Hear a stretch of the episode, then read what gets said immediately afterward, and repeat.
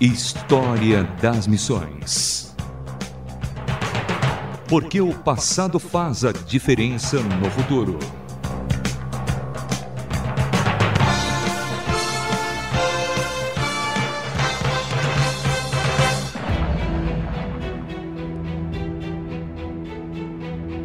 Olá, sou Samuel Matos e no História das Missões de hoje traremos Jonathan Edwards, um dos grandes incentivadores de o grande despertamento norte-americano vivido no século XVIII.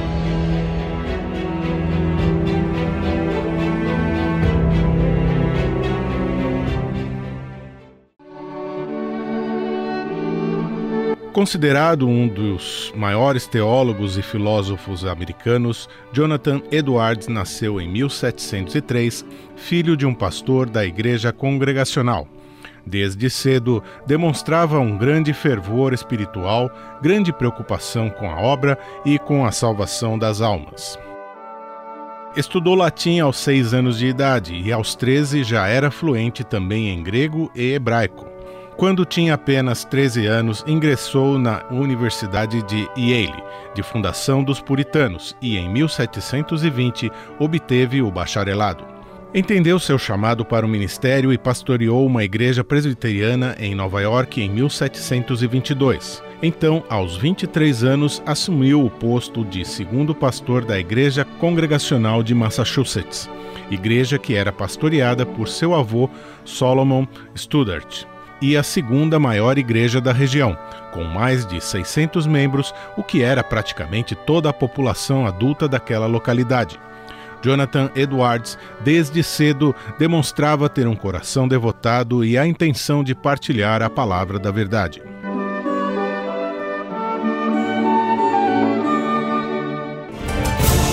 História das Missões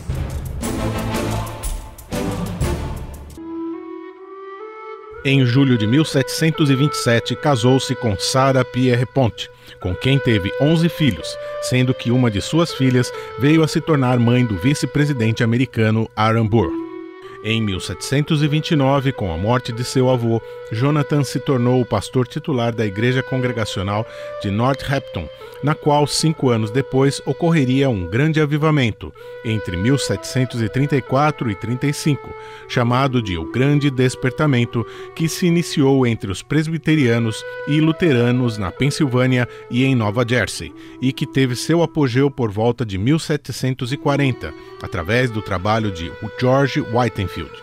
Foi nesta cidade que pregou seu sermão mais famoso, Pecadores nas mãos de um Deus irado.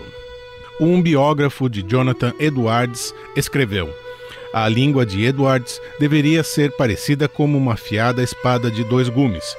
Conhecendo o terror do Senhor, Edwards inflamava com a ira santa, indiferente quanto às consequências de tamanha severidade na pregação, trovejava palavras de seu púlpito, tais como: o arco da ira de Deus está retesado e suas flechas preparadas sobre a corda. A justiça divina aponta a flecha para seu coração e estica o arco. Mesmo como pastor de uma das maiores, mais próspera e socialmente comprometida igreja de seu país, Edwards possuía uma rara percepção das necessidades de seu rebanho, tratando a todos com ternura e igualdade. Em 1751, foi para Massachusetts, onde foi pastor dos colonos e missionário entre os índios. A ênfase maior dos seus escritos e sermões não está na ira de Deus, e sim na sua majestade, glória e graça. Além de muitas conversões e santificação de vidas, o grande despertamento também aprofundou uma divisão entre os líderes que eram favoráveis ao avivamento e aqueles que não o eram. O problema ficou mais sério quando, após a obra de pregadores sérios e equilibrados como Edwards e Whitefield, surgiram imitadores sensacionalistas que manipulavam emocionalmente as pessoas. O Dr. Lloyd Jones diz que Edwards lutou em duas frentes, contra os adversários do avivamento e contra os extremistas contra o perigo de extinguir o espírito e contra o perigo de deixar-se levar pela carne e ser iludido pelo inimigo de nossas almas. Nesse contexto, Edwards propôs-se a defender o avivamento como obra do Espírito de Deus, ao mesmo tempo que combateu os excessos e desvios que muitas vezes ocorriam.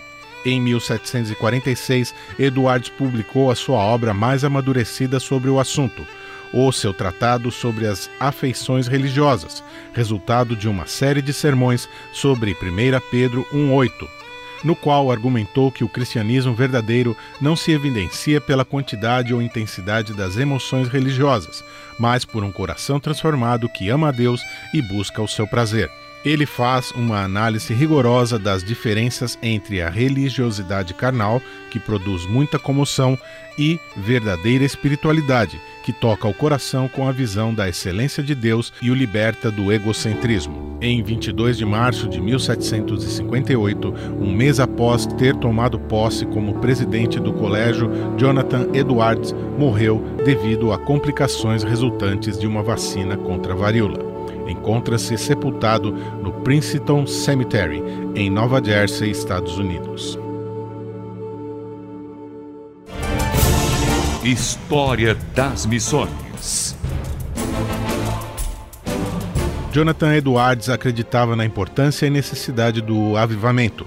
Ele viu o grande despertamento como uma obra do Espírito de Deus, revitalizando e capacitando a igreja para sua missão no mundo. Ao mesmo tempo, ele estava consciente de desvios, excessos e até mesmo atuações satânicas que produziam excentricidades, descontrole emocional, ostentação e escândalos. Porém, ele entendia que tais problemas não invalidavam os aspectos positivos do avivamento. Os critérios que realmente indicavam se as conversões e o despertamento eram genuínos eram os frutos visíveis: convicção do pecado, seriedade nas coisas espirituais, preocupação suprema com a glória de Deus, apego profundo às Escrituras, mudanças no comportamento ético, relacionamentos pessoais transformados e influência transformadora na comunidade.